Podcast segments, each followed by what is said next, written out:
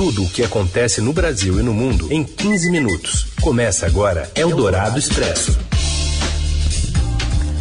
Olá, sejam muito bem-vindos. É o Dourado Expresso começando por aqui, movimentando as notícias importantes no meio do seu dia. Eu sou a Carolina Ercolim, comigo, a dupla, né? Somos uma dupla, Heisen Abac, como vai, Heisen? Oi, Carol, boa tarde a você também, a quem nos acompanha pelo FM 107,3 da Eldorado, ao vivo ou em qualquer horário, em podcast. Nessa parceria da Rádio Dourado com o Estadão, vamos aos destaques desta segunda, dia 8 de março. Com o governo pressionado, o ministro da Economia Paulo Guedes anuncia que a Pfizer vai antecipar a entrega de 14 milhões de doses da vacina contra a Covid até junho.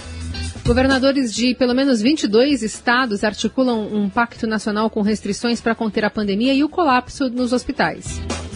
E ainda, o Brasil visto como ameaça global de transmissão da Covid e em pleno século XXI a discussão no STF sobre assassinatos de mulheres como legítima defesa da honra masculina. É o Dourado Expresso. Tudo o que acontece no Brasil e no mundo em 15 minutos. O ministro da Economia Paulo Guedes disse hoje que a Pfizer vai antecipar o cronograma e entregará 14 milhões de doses da vacina contra a Covid até junho. Segundo ele, isso representa um aumento no lote, de curto prazo em 50%. Eu acho que a vacinação em massa agora é a primeira prioridade do governo. O presidente hoje conversou com o presidente da Pfizer, vai conversar com a agência Janssen. Como disse o ministro aqui, a Fiocruz está vindo aumentando a produção diária fortemente, a ponto de produzir mais 24 milhões de vacinas no próximo mês. Então, é isso que nós vamos fazer, é vacinar e justamente manter a economia em movimento. De acordo com o ministro, a Pfizer informou ao governo brasileiro que vai aumentar a produção diária em 1 milhão e meio para 5 milhões de doses. E ele se comprometeu, ele disse, olha, o Brasil é muito importante, 200 milhões de brasileiros, a Pfizer tem uma história passada no Brasil e quer também um futuro no Brasil, então ele se comprometeu a olhar para essa expansão potencial, da mesma forma que eles vão aumentar para todo mundo, a produção está aumentando, eles vão aumentar para todo mundo, então vai olhar com carinho também para futuros aumentos na produção para o Brasil. Segundo Guedes, houve problemas de escala na negociação com a farmacêutica. Claramente, nessa negociação anterior com a Pfizer, o problema de escala foi um problema sério. Os dois lados reconhecem isso. Não fazia sentido 100 mil doses, 200 mil doses. Isso não é número para o Brasil, um país como o Brasil. Então o Brasil o tempo inteiro pedindo escala e ao mesmo tempo eles, por sua vez, também pedindo exigências que os dois lados demoraram um pouco na negociação. É, mas enquanto a antecipação, que eles chamam de antecipação da vacina para junho, que era para ser em dezembro do ano passado, se tivessem fechado acordo, não chega. O fato é que somos uma ameaça global e estamos na contramão dos esforços de combate à pandemia. Cientistas e autoridades da área de saúde e do governo americano veem o Brasil como um risco para o planeta por causa do descontrole da propagação da nova variante do coronavírus no país. Pesquisadores também se preocupam com a lentidão da vacinação. A população vacinada não representa nem 4% aqui do Brasil. Fora isso, dos 10 países com o maior número de mortos pela, pelo coronavírus, oito registraram queda na média móvel de mortos nos últimos, nas últimas duas semanas. Já a média brasileira subiu 30,5%, também de acordo com estudos de Oxford. Perde apenas para a Índia, com aumento de 8%. Ontem, a média móvel diária de mortes no Brasil, em decorrência da Covid-19, chegou a 1.497, bateu recorde pelo nono dia seguido. Para o pesquisador americano Bill Hanaj, epidemiologista da Faculdade de Saúde Pública da Universidade de Harvard, deixar que, a Covid prolifere é como comprar um bilhete de loteria para o vírus. Mais detalhes com a repórter Giovana Girardi, que conversou com o Hanaj. Olá, Carol. Olá, Raicem. Boa tarde. Tudo bem por aí? Queria contar para vocês sobre uma entrevista que eu publiquei hoje no Estadão. Teve umas declarações bem impactantes. É, eu conversei com o epidemiologista americano Bill Hanaj, que é pesquisador da Faculdade de Saúde Pública da Universidade de Harvard. Ele comentou que os pesquisadores que trabalham com Covid-19, não só lá nos Estados Unidos, mas segundo ele em todo o mundo, estão bastante preocupados com o descontrole da pandemia aqui no Brasil, que tem batido recordes seguidos no número de mortos, como vocês vêm noticiando aí frequentemente. Segundo ele, esses dados que estão surgindo aqui do Brasil, das novas variantes, são angustiantes. A variante P1, que surgiu no Amazonas, segundo ele, é uma ameaça global semelhante às outras variantes mais preocupantes que surgiram nos últimos meses, como a da África do Sul e a do Reino Unido, mas que ele teme que pode ser até pior. E, ele, e segundo ele, isso tudo piora, a situação é agravada, entre aspas, por uma reação governamental que tem sido uma desgraça para a saúde pública e que representa uma ameaça para todo, todos nós. Ele disse, se referindo aí ao presidente, a forma como o presidente Jair Bolsonaro tem lidado com a pandemia. Ele afirmou também, entre aspas novamente, que todas as vezes que se permite que a infecção prolifere, é como se estivesse comprando para o vírus um bilhete da loteria e afirmou que essas ações não somente expõem os brasileiros a esse risco, mas também os países vizinhos e, no final das contas, expõem o mundo inteiro. E aí o Hanaj ainda falou assim sobre é, Bolsonaro, mais uma vez, que as ações dele são uma renúncia chocante de um governante em proteger seus cidadãos. É também uma renúncia chocante de ser um bom cidadão do mundo. É isso, gente. A situação está bem dramática por aqui. Vamos em frente. Boa tarde para vocês. Eldorado Expresso. O governador do Piauí, Wellington Dias, se reúne com o ministro Eduardo Pazuello em busca de garantia de vacinas para os estados. Mais informações direto do Rio de Janeiro com a Roberta Jansen. Olá, boa tarde. A Fiocruz vai começar a produzir hoje, em larga escala, as doses da vacina de Oxford AstraZeneca, aqui na planta de Biomanguinhos. A informação foi confirmada hoje pela instituição. A confirmação veio durante uma reunião com o ministro da Saúde, Eduardo Pazuello, a direção da instituição e ainda o Wellington Dias, que é o governador do Piauí, que é o chefe do grupo dos governadores. A reunião tem por objetivo discutir a situação da Covid no país. A Fiocruz informou que vai entregar até o fim desse mês de março 15 milhões de doses para o Programa Nacional de Imunização. Até abril, o objetivo é chegar a 30 milhões e 100 milhões finalmente até meados do ano.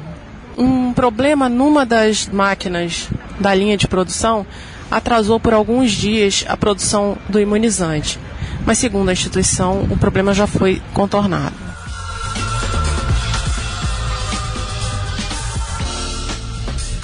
A gente ainda fala sobre mais pandemia, porque se tivesse estoque e uma campanha de continuação ou comunicação do governo, o Brasil poderia aplicar até 3 milhões de doses contra a Covid por dia, 15 milhões por semana e 60 milhões por mês. Avaliação é do médico e professor de medicina José Cássio de Moraes, que há 46 anos integra o planejamento de campanhas de vacinação no país.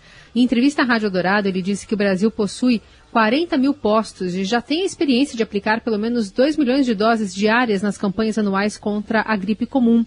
Segundo o especialista, o governo brasileiro chegou atrasado no planejamento da vacinação. No começo, a gente tinha mais uma intenção de vacinar e não um planejamento, porque o planejamento você supõe que nós temos um insumo, a vacina, temos um escalonamento preciso de quando é que essa vacina vai chegar, como é que vai ser distribuída para toda a população alvo, etc.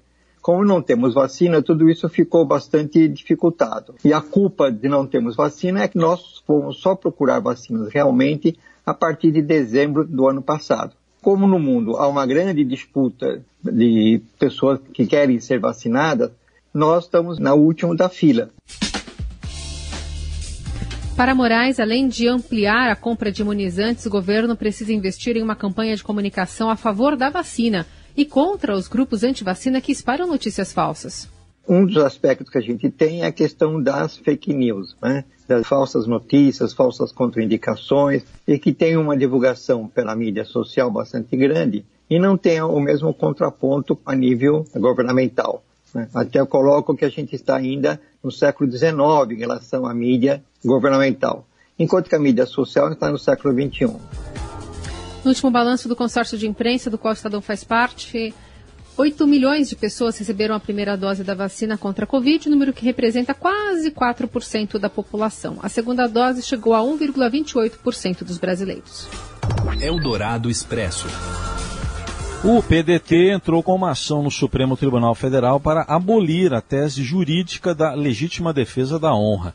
Embora não esteja prevista na legislação, a sigla alega que trechos dos códigos penais abrem brecha para a interpretação e pede que a Corte declare sua inconstitucionalidade e, com isso, ponha fim à controvérsia em torno da matéria. Pela tese, uma pessoa pode matar a outra para proteger a sua honra. De acordo com o levantamento feito pelo partido, tribunais do júri têm recorrido ao argumento para absolver acusados de feminicídio, pelo menos desde 1991.